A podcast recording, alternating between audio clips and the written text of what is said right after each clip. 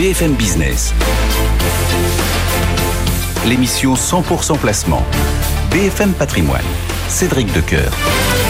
Voici BFM Patrimoine qui vous accueille comme chaque matin pour vous accompagner deux heures durant au cœur de vos placements. Comment gérer au mieux votre argent Nos experts sur le pont pour vous répondre. Mais on commence d'abord par un coup d'œil sur l'actualité éco avec Faiza Wenzi.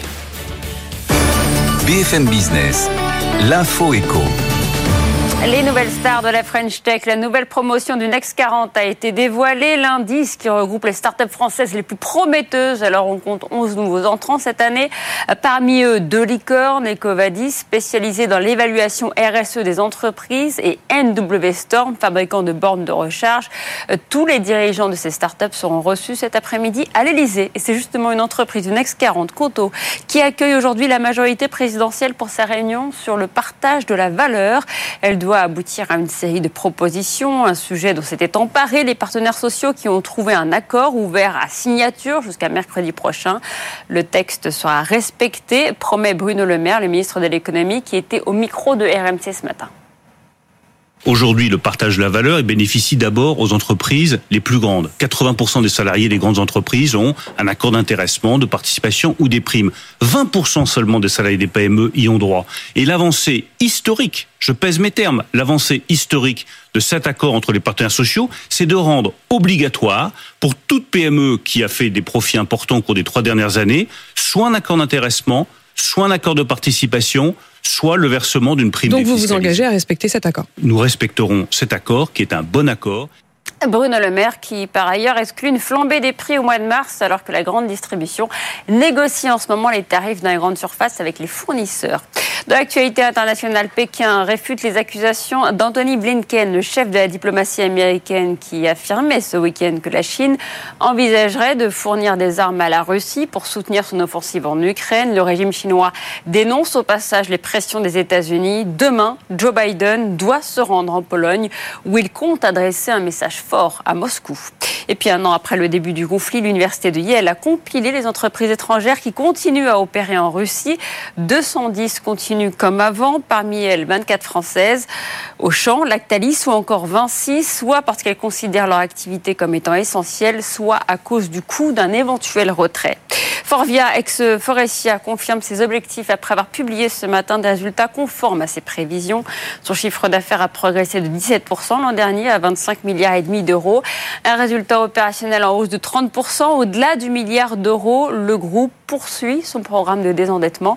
Il va céder sa division cockpit module spécialisée dans l'assemblage de pièces pour l'intérieur des véhicules, une opération à 540 millions d'euros. On termine avec Mark Zuckerberg qui s'inspire d'Elon Musk avec Twitter. Le patron de Facebook et d'Instagram lance à son tour un abonnement payant pour identifier les comptes à partir de 12 dollars par mois. Cette option sera lancée en Australie cette semaine. Meta cherche un nouveau souffle après avoir vu ses recettes publicitaires décliner l'an dernier pour la première fois en 10 ans. Faiza Younzi que l'on retrouve chaque heure pour suivre cette actualité économique et nous tout de suite on file sur les marchés. BFM Patrimoine, l'émission 100% placement sur BFM Business. Des marchés où l'on retrouve Antoine Larigauderie. Bonjour Antoine, merci d'être au rendez-vous pour euh, lire cette première heure de cotation euh, sur les grandes places financières. Des, des financiers aujourd'hui qui vont devoir faire euh, bah, sans les investisseurs américains. C'est le President's Day et il n'y aura donc pas de cotation à New York. Euh, On est un peu livré à nous-mêmes. Hein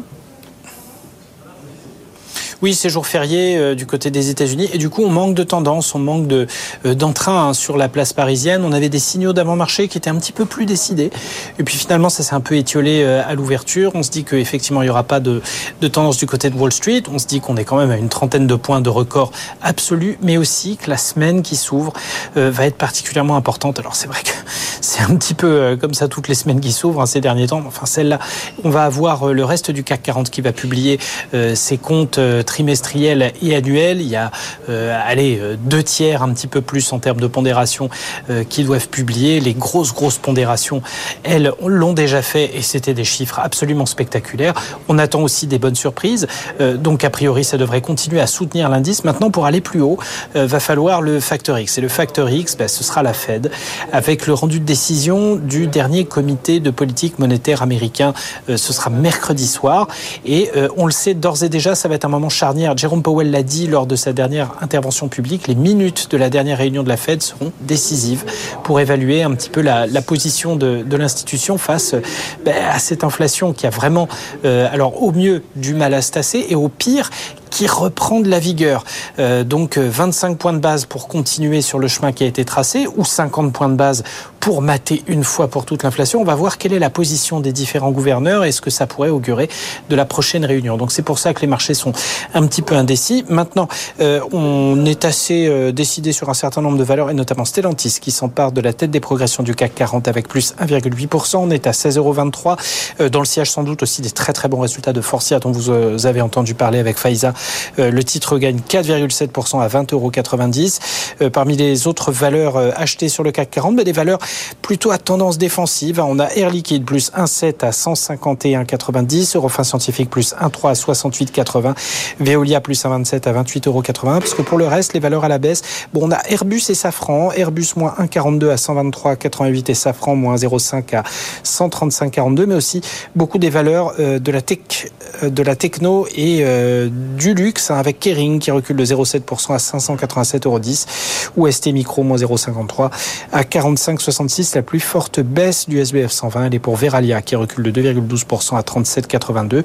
Le CAC donc plus 0,03, quasiment inchangé. On est à 7349 points et puis l'euro a repris un petit peu de vigueur par rapport au billet vert ce matin et on remonte à 1,07. Antoine Larigauderie, puis on vous rappelle effectivement l'absence des investisseurs américains aujourd'hui. Hein, c'est le President's Day. Il y aura donc pas de cotation à New York. On va voir ce que nos analystes techniques pensent de tout ça, parce que ça devrait avoir effectivement un, impact sur les volumes et euh, sur la crédibilité à accorder à cette tendance. Rendez-vous est pris avec nos traders 10h30 euh, comme chaque jour. D'ici là, on continue à parler action. BFM Business, BFM Patrimoine, Pépite Zepipo. Harry Vollandler est en ligne avec nous. Bonjour Harry. Oui, bonjour. En ligne depuis euh, Mescart AM. Euh, vous nous proposez euh, aujourd'hui un petit coup d'œil sur Infotel. Euh, pourquoi ce choix, Harry? Alors, Infotel est une entreprise de services informatiques de 2600 employés et spécialiste dans les services applicatifs en France. Alors pourquoi on est positif sur la valeur? Tout d'abord, donc euh, la société possède des expertises très reconnues sur des sujets clés comme le big data et la mobilité et dispose d'une clientèle euh, prestigieuse euh, tier one comme la BNP, Airbus et. Alors le groupe a publié fin janvier un chiffre d'affaires du quatrième trimestre extrêmement avec un chiffre d'affaires en croissance de 11,4% qui lui permet d'atteindre un chiffre d'affaires annuel de 300 millions d'euros, soit une croissance annuelle de 14%, qui représente deux fois celle du marché. Alors, comment expliquer un tel dynamisme? C'est grâce à la bonne tenue, notamment euh, de l'activité euh, euh, dans les secteurs banque et finance, ainsi que dans l'automobile. Et puis également, une des raisons pour lesquelles on est très positif sur la valeur, il y a une petite activité dans les logiciels qui monte en puissance grâce euh, notamment euh, à la montée en puissance de la suite logicielle Orlando qui est destinée aux compagnies aériennes. Donc c'est une activité qui représente aujourd'hui de l'ordre de 10 millions d'euros, mais qui pourrait euh, fortement progresser dans les années à venir. Alors, compte tenu euh, de cette très bonne activité au quatrième trimestre, la société euh, ne perçoit toujours pas de signe de ralentissement. Et même s'il euh, ne donne pas des guidances très précises pour 2023, la société est confiante pour l'exercice en cours et surtout a réitéré ses objectifs présentés lors de son plan stratégique 2026, qui ambitionne un chiffre d'affaires supérieur à 380 millions d'euros hors opération de croissance externe soit une croissance organique proche de 8% par année et une marche opérationnelle supérieure à 10%. Et c'est, donc c'est une société qui est extrêmement solide avec une activité logicielle qui devrait monter en puissance. Mais c'est pas la seule raison pour laquelle nous sommes positifs. Il y a deux autres qui nous paraissent extrêmement intéressantes. Tout d'abord, une situation euh, financière extrêmement solide avec une trésorerie nette proche de 100 millions d'euros. Donc on peut, on peut s'attendre soit à des opérations de croissance externe ou dans le dans la négative à une distribution euh, exceptionnelle d'un dividende exceptionnel. Et puis dernière chose, avec l'âge avancé des dirigeants qui détiennent encore 37,4% du capital, une OPA sur le titre ne peut pas être exclue. Voilà donc quelques idées à avoir en tête. Euh, quand on regarde tout ce que vous nous dites, euh, Harry, et qu'on euh, le compare au parcours du titre, à la valorisation, qu'est-ce qu'on peut se dire en plus? Alors la valorisation peut paraître exigeante parce que le PER estimé pour l'exercice en cours est de l'ordre de 18, donc c'est à peu près à son prix. Mais ce qu'on apprécie dans la société, surtout si le marché commencer à ralentir, c'est euh, la visibilité sur les euh, exercices à venir, la situation de trésorerie extrêmement euh, excédentaire, donc qui pourrait permettre à la société de faire enfin des opérations de croissance externe, et puis l'aspect spéculatif. Donc nous, on a un objectif de cours prudent de 65 euros à horizon 12 mois. Voilà donc quelques idées en tête. Si vous êtes séduit par ce dossier Infotel proposé ce matin euh, par Harry Vollandler depuis Mescart AM. Merci beaucoup Harry. Bonne semaine sur le marché. Euh, le CAC 40 qui euh, continue pour le moment de grappiller quelques très modestes points. plus 0,05%, 7351 points. BFM Business, BFM Patrimoine, le point macro. Bruno Cavalier est en ligne avec nous depuis Odo BHF. Bonjour Bruno. Bonjour. On va s'intéresser aux deux rives de l'Atlantique. Commençons d'abord par l'Europe euh, ce matin, avec euh, pas mal d'enquêtes. Il y a l'IFO, il y a des enquêtes PMI qui vont euh, venir. Qu'est-ce qu'on peut attendre? Qu'est-ce que vous allez surveiller, guetter plus précisément dans ces enquêtes? Alors ces enquêtes donc mesurent le, climat des affaires, c'est pour le mois de février. Et ce qu'il faut euh, rappeler, c'est que depuis maintenant euh, trois mois, euh, il y a un petit redressement qui, qui s'opère, alors qui intervient après une très forte chute. Hein. Je rappelle que cette semaine, malheureusement, a marqué le premier anniversaire de l'invasion de, l'Ukraine par la Russie. Et quand cet événement s'est produit il y a donc un an, euh, très rapidement, on a vu euh, les entreprises, et surtout les entreprises industrielles, euh, sombrer dans une grande euh, morosité. Et puis vous vous souvenez que pendant des mois et des mois, on a été extrêmement inquiet de euh, la tenue des, marchés de l'énergie, la crainte de, pénurie. Or, il se trouve que ben, ces craintes se sont avérées excessives. En tout cas, elles ne se sont pas euh, matérialisées. Je crois qu'il ne faut pas chercher beaucoup plus loin euh, l'explication de euh, du début de l'amorce de redressement qu'on observe dans le climat des affaires depuis le mois depuis le mois d'octobre. Qu'est-ce qui s'est passé depuis la dernière enquête de janvier? Bah, Les prix de gros, du gaz, de l'électricité ont continué de baisser. Donc, euh, c'est un peu euh, l'idée que dès lors que l'incertitude énergétique euh, reflue, bah, au contraire, les, entreprises sont un petit peu plus optimistes. dernière remarque, quand même, sur ce sujet, dans l'absolu, le niveau des indicateurs de, climat des affaires en Europe, que ce soit les PMI, l'IFO, je les avais cités, ne sont pas quand même extrêmement élevés. Ils signalent plutôt une activité à peu près stagnante euh, sur le début de euh, sur le début de cette année comme ça avait été à peu près stagnant euh, à la fin de l'année 2022. Donc en gros, on échapperait, si vous voulez, au schéma de la récession technique, on a une contraction d'activité, mais enfin on n'est pas encore passer dans une phase de très grande hmm. optimisme encore sur les perspectives d'activité à court terme. Voilà donc pour la rive européenne et puis euh, aux États-Unis, on va essentiellement se concentrer sur la, les minutes de la euh, dernière réunion du FOMC. Oui, alors il faut rappeler, c'est une réunion qui n'a pas eu lieu euh, la semaine dernière, c'est une réunion qui a eu lieu il y a trois semaines. S'est passé beaucoup de choses en trois semaines aux États-Unis, en particulier sur le front des, données économiques. Euh, toutes les données publiées ont euh, surpris par leur robustesse. souviens, l'emploi était très fort, les ventes au détail euh, ont été très solides, la production manufacturière s'est reprise, la confiance dans le secteur de la construction euh, a rebondi, et puis surtout, le plus important pour la Réserve fédérale, les chiffres d'inflation ont signalé que bah, la désinflation précisément était un phénomène très euh, graduel. Donc, ce qui a pu se dire il y a trois semaines est peut-être complètement daté euh, aujourd'hui. En tout cas, on a entendu euh, ces derniers jours pas mal de membres du FOMC signaler leur intention non seulement de continuer les hausses de taux, mais peut-être d'avoir à maintenir une politique restrictive plus longtemps qu'initialement anticipé. Rappelons aussi que euh, la dernière réunion s'était soldée par une hausse de taux de 25 points de base simplement, après 50 points de base en décembre et puis plusieurs hausses de 75 points de base, mais que alors ça avait été une décision unanime au bout du compte, mais dans le débat, euh, plusieurs euh, personnes, M. Bullard de fête de Saint-Louis, Madame Mester de la fête de Cleveland, euh, il y a encore trois semaines, était euh, sur l'option des, des, des, 50 centimes. Donc euh, voilà, c'est l'occasion de, de, de, rappeler que le travail de la Fed n'est certainement pas euh, terminé. Et en tout cas, pour les marchés qui ont quand même fortement revu leurs anticipations. Hein. On en a discuté plusieurs fois. N'écoutez pas ce que racontait la Fed.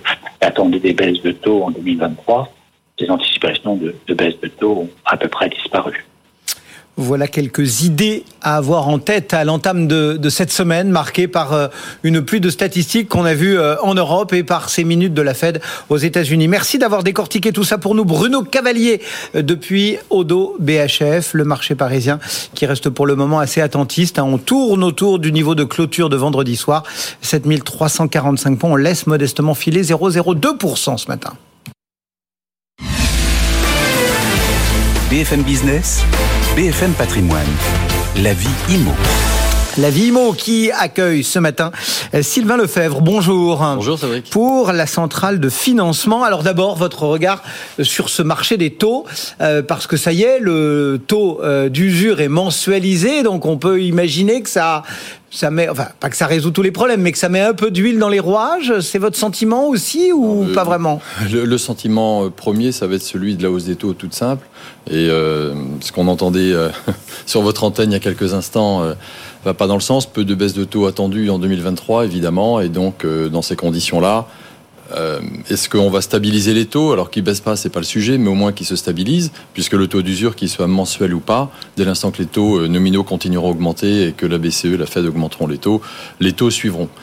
Alors ça donne une petite soupape un petit peu en tout début de mois, puisque le temps que se révise, euh, bah, l'ensemble du monde bancaire révise ses taux un peu en décalage. Mm-hmm allez, ça nous donne 15 jours de, de, de, répit par mois, on va dire, au lieu de 15 jours ou 3 semaines par trimestre avant. Euh, donc ça aide à, à, à, faire quelques financements. Euh, pour votre info, on, on, a 80% des banques en moyenne qui augmentent leur taux dès la, dès la, la publication du nouveau taux d'usure. Donc dans ces conditions-là, ben, il en reste 20% euh, qui, euh, elles, euh, n'augmentent pas aussitôt. Donc ça donne cette marge de manœuvre. Et puis il y a un phénomène différent euh, qui est de plus en plus vrai par rapport euh, à ce qu'on a connu euh, voici un an, c'est que les stocks des crédits immobiliers sont vides. les stocks, là où on avait tous, monde bancaire y compris, 6-8 mois, ce qui permettait aux banques de dire l'année dernière, rappelez-vous en juin, non, l'année est quasiment faite. Oui, de par les stocks. Hmm. Là, Donc là, maintenant, on est en flux tendu. En flux tendu, oui, on a deux mois, deux, trois mois de stock, mais on a, on a perdu tous ces six, sept mois de stock. Et, euh, et, et l'ensemble du monde bancaire a besoin de crédit. Alors, pour plusieurs raisons. D'abord, parce que c'est la seule façon de, de capter euh, du prêt euh, du, du, particulier. Vous n'allez pas changer de banque pour un problème de carte bleue ou une mésentente. Alors, ça peut arriver, mais il faut un enjeu économique pour changer de banque. Et le seul enjeu économique, la seule opération financière, financière pardon, euh, digne de ce nom pour un ménage, c'est le prêt immobilier. Donc c'est la seule façon de lui faire changer de banque. Donc besoin de capter, et on voit les, les, interlocuteurs du monde bancaire aujourd'hui revenir un peu vers nous et, se dire, OK, on, va, on accepte de baisser un peu notre taux de refinancement interne, on accepte d'observer un peu plus le monde du crédit et, d'y aller. Alors ça traduit quoi? Ça traduit probablement une rémunération du risque mmh. sur le monde bancaire qui est, un peu plus faible que, celle qu'elle était antérieurement. Euh, ça intègre aussi peut-être une anticipation d'un atterrissage des taux alors dans deux mois, dans trois mois, dans six mois, euh, on a bien vu là pour la première fois le gouverneur de la Banque de France a dit on arrive à une stabilité, on a un taux d'équilibre, a-t-il dit, qui permet de se dire qu'entre l'offre et la demande, on commence à être bien. Et attention, danger à continuer à augmenter les taux pour toutes les raisons que vous évoquez au quotidien sur votre mmh. antenne. Et, euh, et, on a euh, la BCE de l'autre côté qui se dit oui, encore risque inflationniste. C'est pas mon sujet aujourd'hui, bien entendu, mais mais on le voit. Donc on voit cette tension. On espère qu'elle va se détendre un peu, évidemment. Les ménages français, en tout cas, à nouveau, toujours ma bonne nouvelle, euh, Cédric, c'est que les ménages français ont quand même envie d'emprunter. Le seul danger, c'est qu'à force, depuis six mois, on matraque sur le, problème du taux d'usure, sur l'incapacité à prêter, parce que c'est concret, parce qu'on le voit, parce qu'on le constate, parce qu'on a un taux de refus. Et eh bien finalement, souvent un ménage, français, euh, jeune employé, euh, tous les deux, euh, qui, modestes, qui ont envie, et on a besoin de, toute cette économie de, de primo-accédants, de telle sorte à pouvoir libérer le marché et, à, générer des flux dans le neuf comme dans l'ancien. Bah, ces, ces personnes-là vont venir une fois, on va leur donner un refus et, la moitié de ces personnes-là ne reviendront pas à l'acquisition. Donc on a un danger. Il faut euh, avoir beaucoup de pédagogie évidemment, mais, dire aussi oui, on continue de prêter avec des normes différentes. on en parlait tout à l'heure. Je vais vous citer un exemple. Un prêt de 200 000 euros en, il y a deux ans à 1%, on remboursait 900, 700 euh, pardon 753 euros hors assurance. Aujourd'hui, deux ans après, le même couple qui vient nous voir et là, on n'est pas sur un problème de taux d'usure, parce qu'il y a, on va cumuler les problèmes et on, va, les, on va, les, expliquer. Euh, c'est qu'aujourd'hui, c'est 958. C'est 205 euros de différence que par le taux. Oui, bien sûr. De 1 à 3. Oui, bien sûr. 200 euros. Mais 200 euros, lorsque vous êtes endetté dans les normes du HCSF à 35 d'endettement, à 753 euros, bah, vous restez à 753 euros. Et auquel cas, quand vous êtes à 753 euros des taux d'il y a deux ans, mais avec les taux d'aujourd'hui, vous empruntez que 160 000 et non plus 200 000. Conclusion, pour faire court pour vos, auditeurs, on est passé d'un monde où on empruntait 200 000 il y a deux ans. Aujourd'hui, pour la même quantité de mensualité, on rembourse que 160. Donc ça veut dire euh, que euh, ce qu'on dit depuis quelques jours, quelques semaines maintenant, en, faisant le parallèle entre les taux euh, et les prix, c'est pas la peine de jouer, c'est pas la peine de d'attendre. Si on a un bien, si on a un crédit, il faut y aller parce que ce que nous coûtera en plus le crédit ne compensera pas la baisse éventuelle des prix. Alors oui, mais je serais même, je serais, euh, ça c'est le monde rationnel. Puis il y a le monde qui, qui est pas rationnel, qui est le monde de la vraie vie. Et lorsque vous avez un couple qui a envie d'emprunter, et c'est le message que je veux leur porter aujourd'hui mmh. à ceux qui nous, qui nous écoutent et qui nous entendent et qui nous regardent, c'est de leur dire mais, mais allez-y, c'est maintenant, il faut y aller. Un projet de vie, c'est un projet de vie. Si vous sentez bien cette maison, si vous pensez que vous pouvez être heureux en achetant quelque chose de raisonnable, euh, faites-le maintenant. Oui, c'est toujours le moment d'acheter. Je vous rappelle que depuis 30, 40 ans, euh, il y, en a qui disent tiens, je vais attendre un peu. Là, en ce moment on a cette espèce d'effet ciseau qui fait que... Oui, qui existe, mais qui existe pour plusieurs raisons. La première, c'est que il y a encore un an, et, tout le monde le sait, c'est un marché de vendeurs. Ça veut dire que vous décidiez de mettre votre bien en vente, vous mettiez le prix que vous aviez envie, il se vendait. Il partait, il partait en, mais dans la journée ou en 24 heures. Et encore, on pouvait trier même les potentiels acquéreurs. Aujourd'hui, c'est moins vrai. On revient dans un marché d'acquéreurs pour une raison très simple, c'est que mon couple cité tout à l'heure, comme il a que 160 000 d'enveloppe, bah, il va négocier le prix. Bien sûr. Il y a deux ans, je lui disais oui à 200 000. Bah, 200 000, s'il avait un bien à 200 000, il achetait le bien à 200 000. Il négociait pas. Aujourd'hui, on lui dit, mon gars, tu as une enveloppe que de 160 000. Bah, va négocier. Alors, il fait quoi? Bah, Les variables d'ajustement, c'est d'abord le, le, le vendeur qui va accepter de baisser son prix. La deuxième variable d'ajustement, ça va être la famille qui va venir en aide là où c'est possible, évidemment, pour aller prêter 10, 20 000.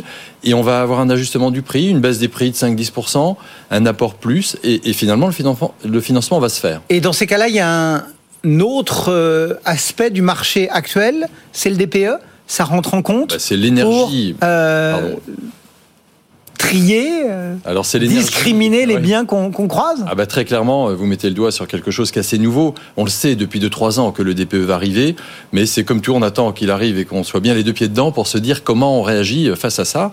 Et le DPE, bah, on commence à avoir cette France à deux vitesses, alors non pas par les revenus, mais, mais par la nature des biens.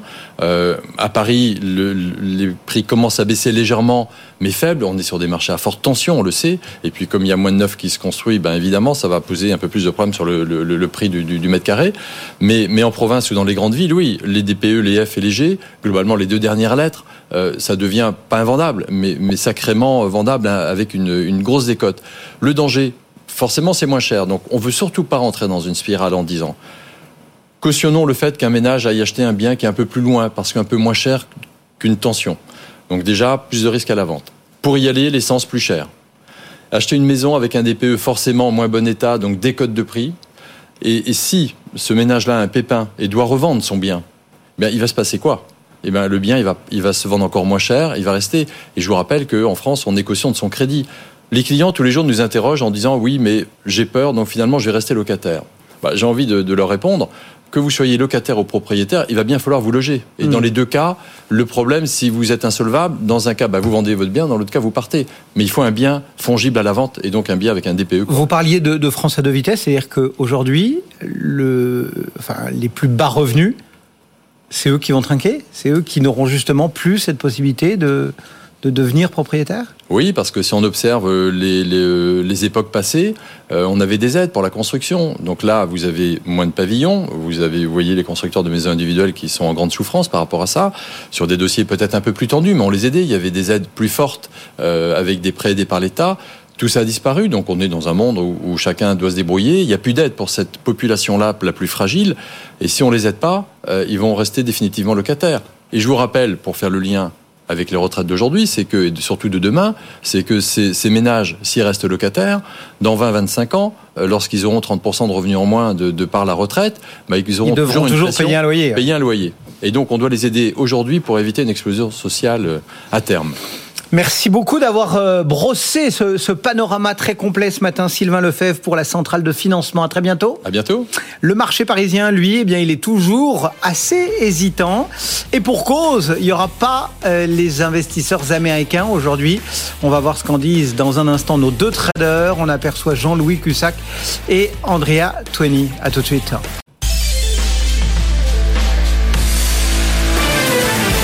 BFM Business l'émission 100% placement. BFM Patrimoine, Cédric Decoeur. C'est notre rendez-vous technique du jour avec deux traders pour prendre le pouls euh, graphique de la tendance. Jean-Louis Cussac depuis Perceval Finance Conseil et Andrea Twenny depuis euh, Saxo Bank. Bonjour à tous les deux. Merci d'être euh, au rendez-vous de ce match des traders.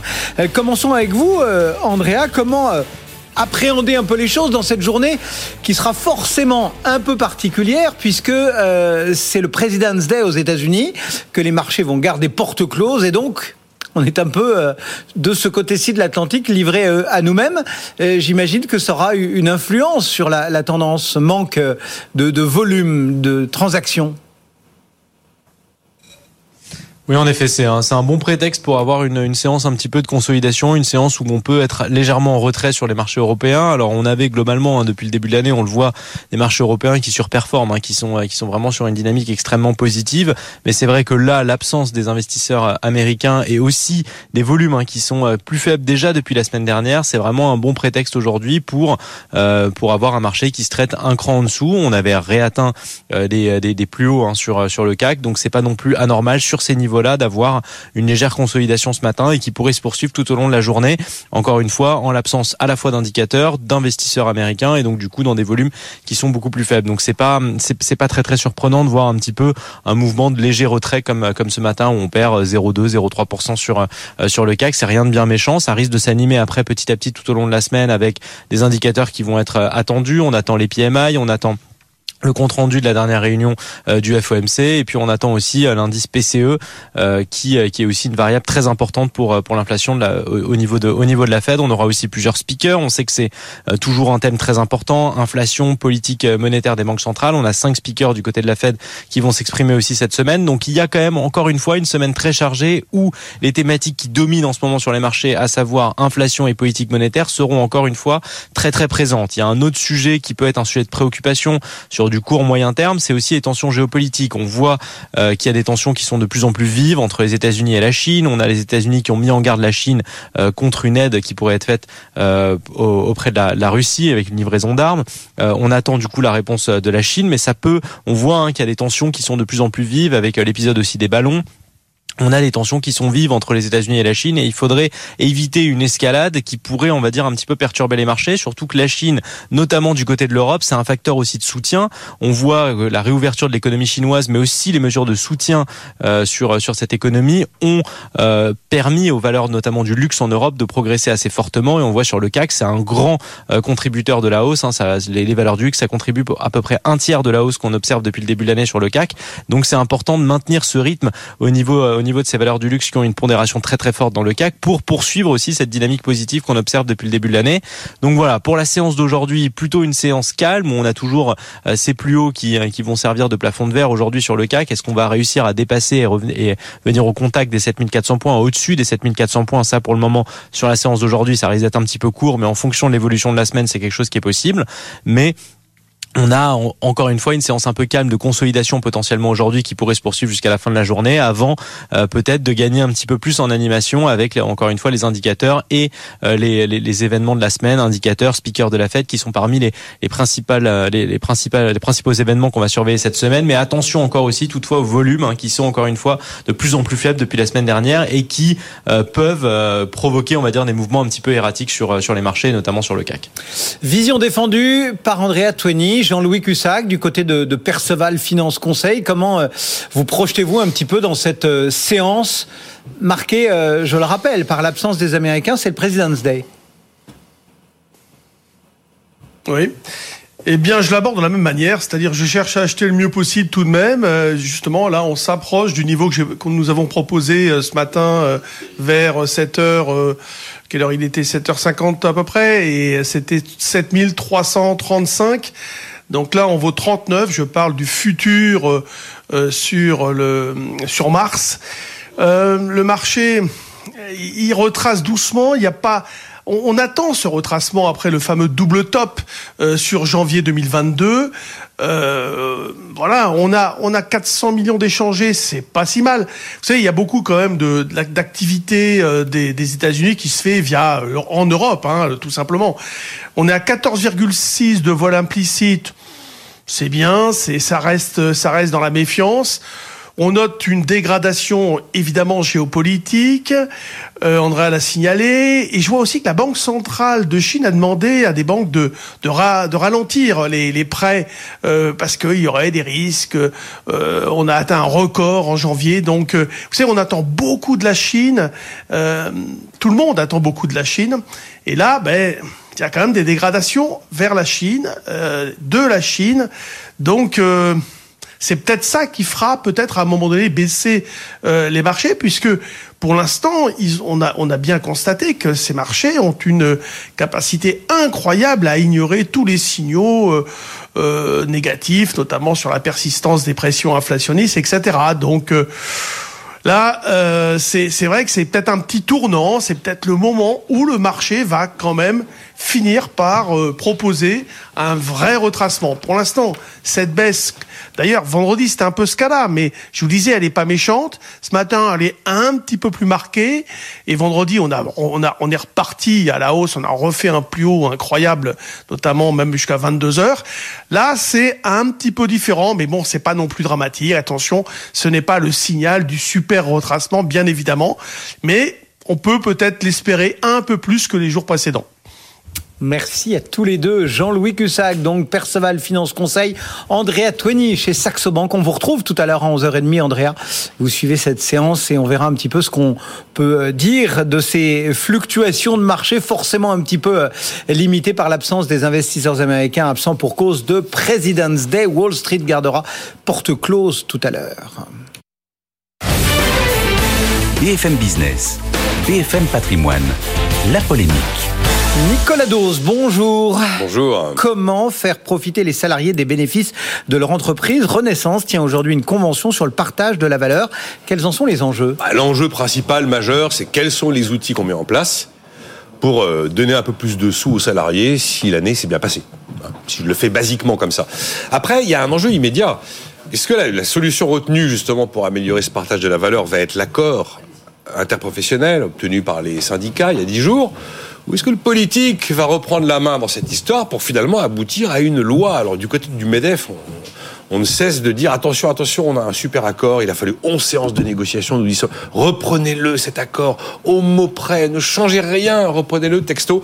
C'est la position du BDF qui est clairement d'ailleurs exprimée hein, à l'occasion de cette convention.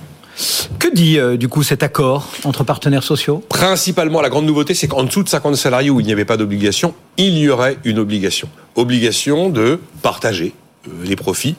Si l'entreprise a été rentable trois ans de suite minimum et que le bénéfice fiscal atteint au moins 1% du chiffre d'affaires. Dans ces cas-là, eh bien, il y a une obligation. Alors que jusqu'ici, les obligations ne portaient que sur les plus de 50. Sur les plus de 50, les années totalement exceptionnelles, obligation là encore de verser plus, ou alors d'ouvrir une négociation pour savoir quel outil utiliser pour partager des profits, intéressement, participation, mhm. euh, ou alors épargne salariale. Et puis, troisième élément de l'accord donc qui est intervenu le 10 février, le fait que les modalités concrètes et les calculs se, se feront branche par branche, parce que toutes les entreprises sont pas les mêmes, tous les secteurs sont pas les mêmes. Euh, on n'a pas une entreprise uniforme en France, donc du branche par branche.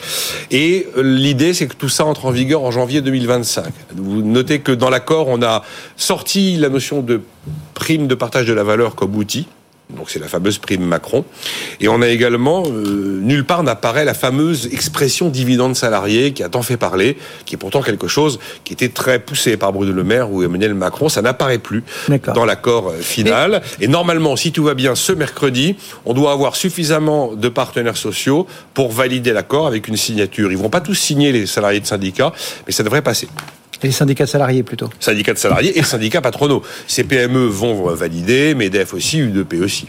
Euh, j'ai envie de vous dire, s'il y a un accord, s'il y en a beaucoup qui signent, qu'est-ce que les pouvoirs publics viennent s'en mêler? Les politiques, ben, c'est euh, c'est tout bénef de récupérer pour soi euh, les fruits de, quelque chose qui va améliorer le pouvoir d'achat des braves gens, qui va faire qu'ils auront plus d'argent dans leur poche si ça se passe bien. Regardez, grâce à moi, le travail paie. Autant être à l'origine, avoir la paternité de ce type de mesures plutôt que de laisser les bénéfices finalement aux partenaires sociaux. Il y a la, volonté de reprendre en main. Alors on va nous dire, ben, 2025 c'est beaucoup trop tard on veut toujours de l'immédiat hein, quand on est en politique. On a du mal à voir le temps long.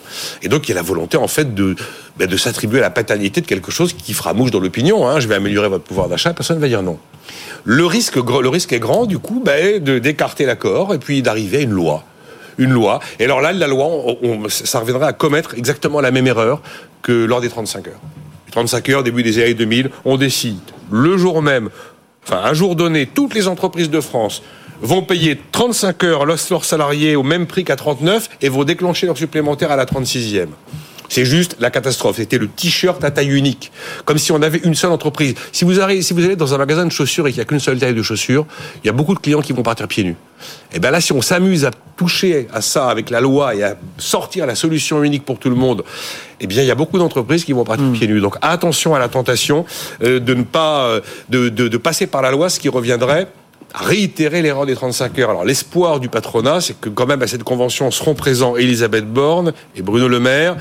Et ils se disent que la présence du Premier ministre et du ministre de l'économie vont peut-être réussir à calmer les ardeurs. Bon, ils vont pas nous annoncer dans la journée qu'il y a une loi, mais enfin, il n'y a aucune raison que le politique s'en mêle alors que les partenaires sociaux ont fait le boulot et que bon, ils ont trouvé une, quelque chose d'à peu près équilibré.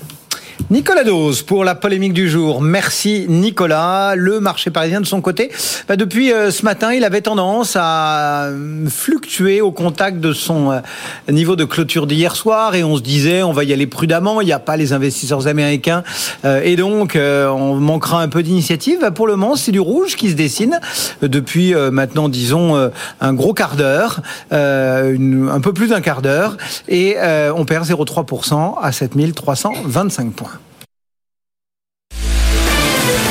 BFM Patrimoine, l'émission 100% placement sur BFM Business. Et on accueille à présent Angélique Deveau, bonjour. Bonjour pour euh, notaire à l'étude euh, Chevreux à Paris.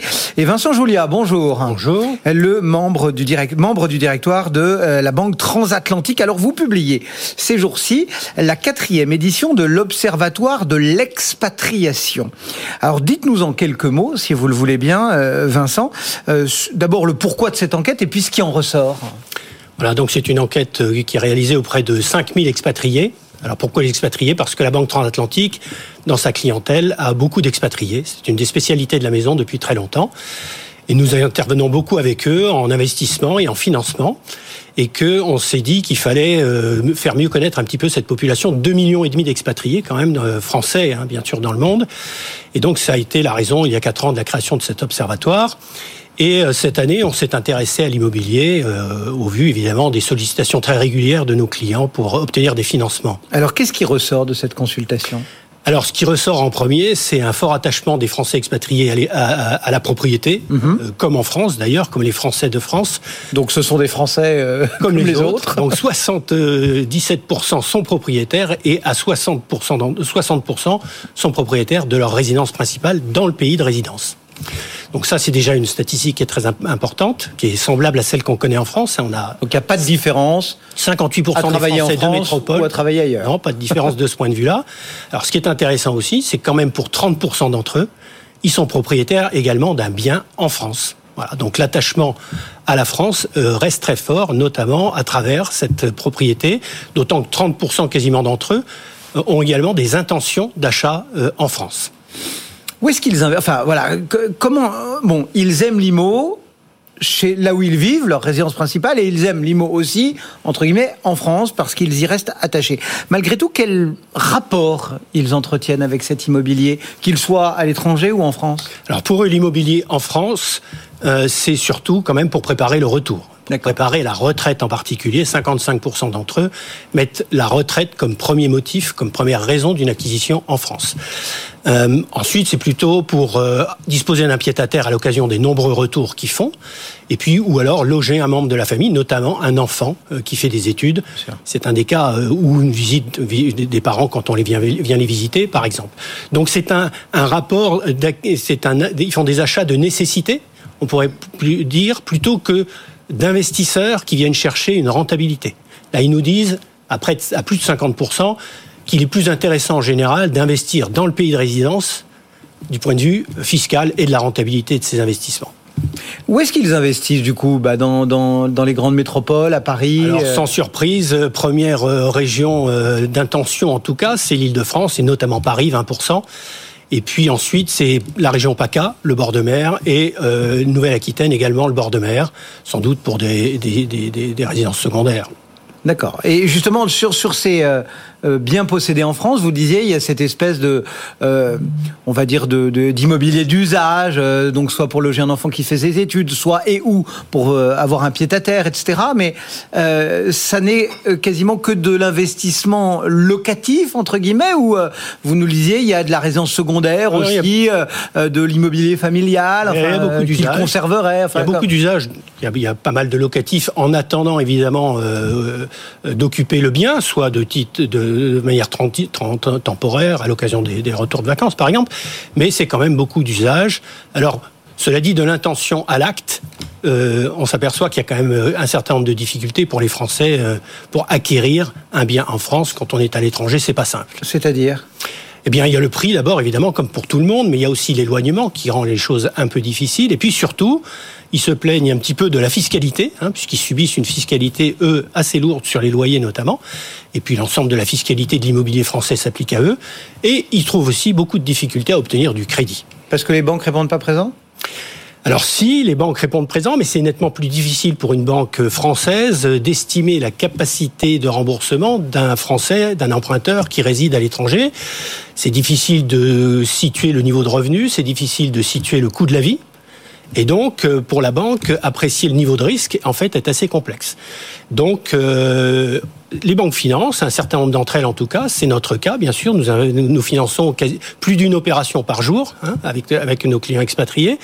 Donc, euh, c'est possible de le faire, mais on le fait parce qu'on a quand même une bonne connaissance et, et, et un dispositif d'accompagnement très particulier. Alors, de regard hein, ce matin, c'est aussi pour ça que vous êtes là, Valentine, Angélique Deveau. vous êtes notaire. Oui.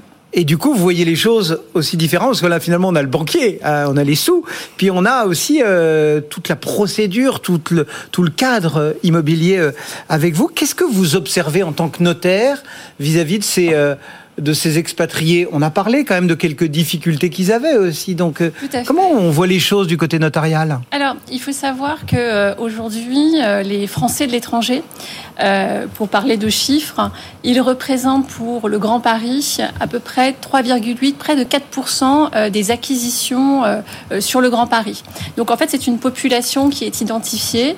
Et comme le disait justement Vincent Julien, le Français de l'étranger, c'est d'abord un Français qui a qui profondément dans son ADN et euh, est attaché à la pierre. Mhm. Et il continue d'investir euh, en France, à la fois pour un pied-à-terre, à la fois pour loger ses enfants, mais également pour préparer sa retraite et aussi euh, pour être toujours proche euh, de sa famille. Ce que l'on observe, c'est qu'effectivement, il y a des difficultés, notamment liées au financement. Euh, en cause récemment le taux d'usure qui ralentit les, les process d'acquisition d'autant pour les Français l'étranger et la clientèle internationale de façon générale. Euh, mais néanmoins, euh, il y a des professions qui se sont, euh, qui ont augmenté autour de cette population, telles vous allez avoir des chasseurs d'appartements spécialisés dans la clientèle non résidente. Donc en fait, ça devient très facile aujourd'hui de pouvoir acheter tout en étant à l'étranger. Vous allez trouver le bien mmh. via un chasseur d'appartements. Et puis en ce qui concerne l'acquisition à proprement dit, le process notarial, en fait, vous n'avez plus la, la, possibilité de vous déplacer. Vous pouvez faire un rendez-vous en visio. Donc on accompagne nos clients en visio et on fait des Le mode opératoire euh, version confinement a, pas mal aidé aussi les choses. aidé, absolument. Et on est dans une relation euh, de digitalisation aujourd'hui, ce qui facilite la transaction pour les Français et toute la clientèle internationale. Alors vous avez évoqué euh, le taux d'usure, mais il n'y a pas que ça en ce moment. La conjoncture immobilière, on le sent, elle est elle est en pleine phase d'interrogation. Je ne vais pas dire qu'elle se détériore, mais on sent qu'il y a quand même beaucoup de questions. Aujourd'hui, vous avez l'impression que du coup, ça les gêne un petit peu aux entournures, ces expatriés, pour euh, investir de façon immobilière en France. Le fait que voilà. De façon générale, on observe un ralentissement depuis euh, la fin 2022. Donc, ce n'est pas que lié aux Français d'étranger, c'est assez général, mais c'est vrai que les taux, comme le soulignait euh, Vincent, sont un petit peu plus importants pour les, les expatriés et pour les non résidente, ce qui peut effectivement freiner l'investissement. Mais ce qu'on observe, à contrario, c'est que ce sont des investissements aujourd'hui qui sont réalisés sans financement. C'est-à-dire que les Français de l'étranger ont aussi une capacité financière beaucoup plus importante que le français résident en France.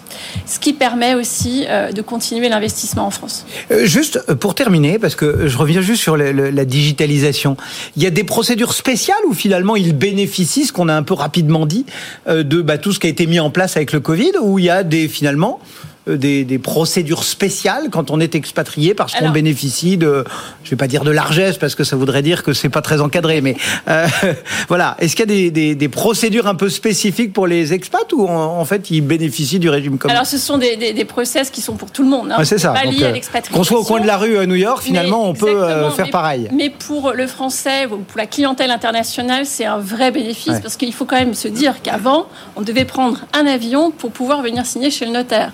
Euh, notamment pour signer des, actes, euh, des financements euh, authentiques, etc. Donc vous n'aviez plus le choix, notamment compte tenu du fait que les consulats ont fermé leur hmm. section notariale en 2019. Vincent, c'est pareil chez vous. On, voit pas son, donc on voit pas son notaire, on voit pas son appart, on voit pas son banquier? Ah, on fait on fait beaucoup de choses à distance. Effectivement, on peut tout à fait contracter un emprunt, mais d'une façon générale, il faut, les clés, hein. il faut, avoir des intermédiaires de confiance avec lesquels on est déjà en confiance. Merci beaucoup à tous les deux, en tout cas, d'être venus euh, évoquer cette euh, question des expatriés et de l'immobilier, notamment en France. Vincent Julia, donc pour la Banque Transatlantique, et Angélique Deveau pour euh, l'étude Chevreux à Paris. Merci, beaucoup. Merci. Bon retour dans un instant. Un petit, enfin tout de suite même, un petit coup d'œil sur les marchés. Votre rendez-vous avec les conseillers HSBC, experts de vos projets. Plus d'informations sur hsbc.fr. Et un petit coup d'œil sur ce marché qui a opté finalement pour la baisse. On, tablait, c'est un peu vrai tous, sur euh, une tendance assez hésitante, très proche du niveau de clôture de vendredi soir, en raison notamment de l'absence des Américains qui, euh, President's Day oblige, aller un petit peu nous laisser euh, sur notre fin. Et bien pour le moment, c'est une phase de consolidation euh, qui se dessine. Moins 0,36, 7321 points. Ailleurs en Europe, la tendance est assez similaire. L'eurodoll est à 1,0686. BFM Patrimoine, l'émission 100% placement sur BFM Business. Quels arbitrages faire en ce début d'année pour s'adapter à notre situation conjoncturelle? Euh, On va poser la question à Stéphane Van Nuffel qu'on accueille pour netinvestissement.fr. Bonjour Stéphane. Bonjour Cédric. Merci d'être au, au rendez-vous du lundi.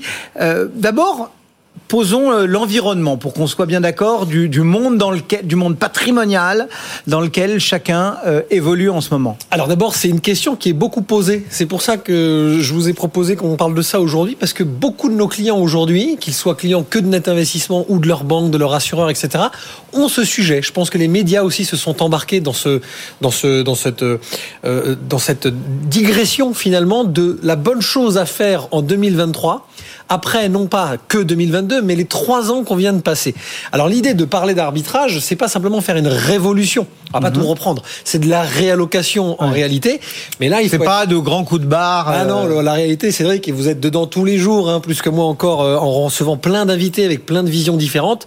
Il y a quand même des signaux très compliqués à lire quand on est un investisseur, j'ai envie de dire classique. Il y a pas du tout, c'est pas du tout péjoratif ce que je dis. Donc en fait, bah, on entend parler de quoi? On entend parler évidemment de cette inflation qui est là maintenant depuis quasiment une année avec ce conflit géopolitique qui a accéléré les choses. On entend parler de remontée des taux. Alors là, c'est extrêmement complexe avec des choses très différentes entre outre-Atlantique et Europe. Et puis surtout, il y a toujours, et là peut-être que c'est quelque chose que je vais apporter aujourd'hui, je voulais en parler, les clients de Net Investissement aujourd'hui nous remontent beaucoup au travers de petits sondages, de petites questions qu'on leur pose, une incertitude. Pourquoi? Parce qu'en fait, on le voit en ce moment, on va se le dire à l'Assemblée nationale sur plein de sujets, mais la retraite étant le sujet principal qui intéresse mes clients, euh, c'est quand même une grosse cacophonie. Et donc ça remet sur la table cette grande peur que les, les épargnants français ont depuis toujours, qui en font des grands épargnants, de ne pas savoir ce qui va arriver demain. D'où ce sujet de qu'est-ce qu'on fait comme arbitrage. Se dire s'ils s'en occupent si mal, autant je m'en occupe moi-même. Bah, en gros, c'est comment je fais pour gagner de l'argent Bah,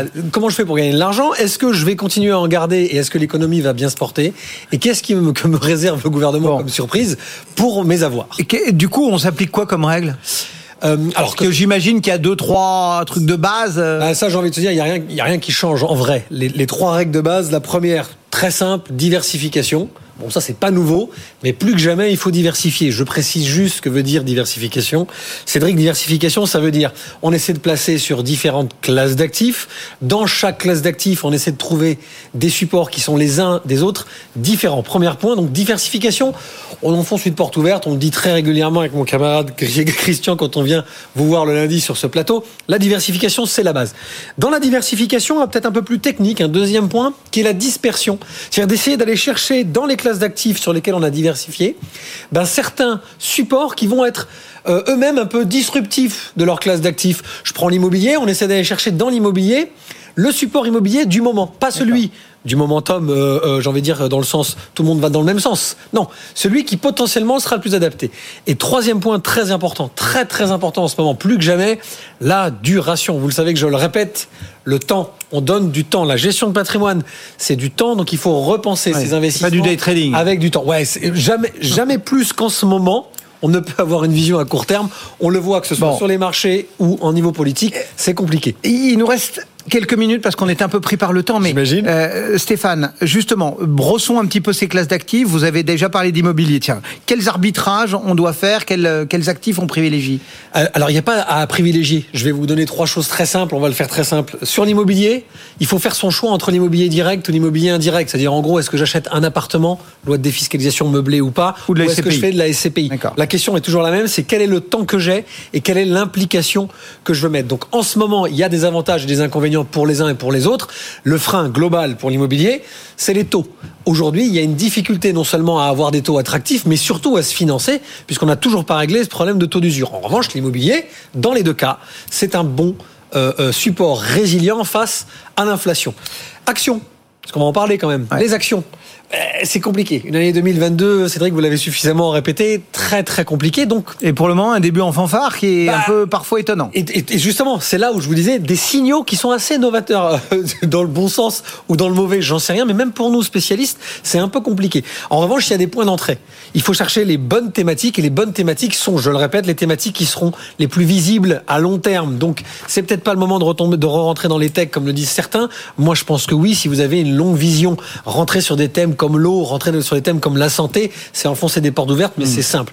L'obligataire, parce que l'obligataire, ça a été 2022 une année cauchemardesque. Ouais. Ah, cauchemardesque. Donc aujourd'hui, c'est peut-être sur l'obligataire le bon moment de rentrer. Malheureusement, pour ceux qui sont dedans, et en particulier les fameux fonds datés ou les fonds à échéance qui étaient la grande mode pendant deux ans. Portage. Ben voilà, moi aujourd'hui, je me dis c'est peut-être le bon moment en revanche, peut-être de rentrer sur des fonds datés 2027-2028, puisque là, il y a eu un tel crack, on va parler de ça, on va aller mettre des mots sur la réalité, qu'il y a des choses à faire, y compris, c'est ça qui est intéressant, sur le retour de ce qu'on appelle les obligations premium, les fameux investment grade, pour utiliser des mots anglais pour faire technique.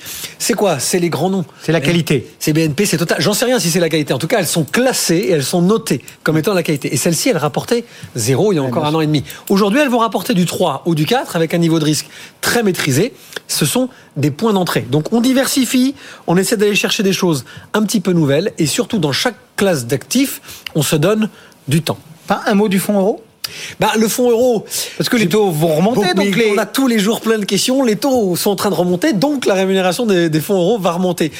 Et et on est ici souvent à défendre le fameux 80-20. Moi, je pense qu'il y a des choses à faire euh, demain, demain, sur le fonds euro, pas forcément sur le bon fonds euro à la papa, pardonnez-moi le terme, mais on va re-regarder à nouveau les fonds euros nouvelle génération qui vont aller chercher à la fois sur la politique de taux et également sur leur boost des- de la- de la performance pour nos clients. Merci Stéphane. Mais de rien, je. Bon, allez, les auditeurs peuvent user et abuser de vous. Vous répondrez à leurs questions tout à l'heure. Il y en a Donc, plein. N'hésitez pas, BFM Patrimoine à bfmbusiness.fr. Et en fin d'émission, Stéphane est de retour pour répondre à toutes vos questions. Le marché parisien, lui, en repli de 0,33% en ce moment, 7323 points. À tout de suite.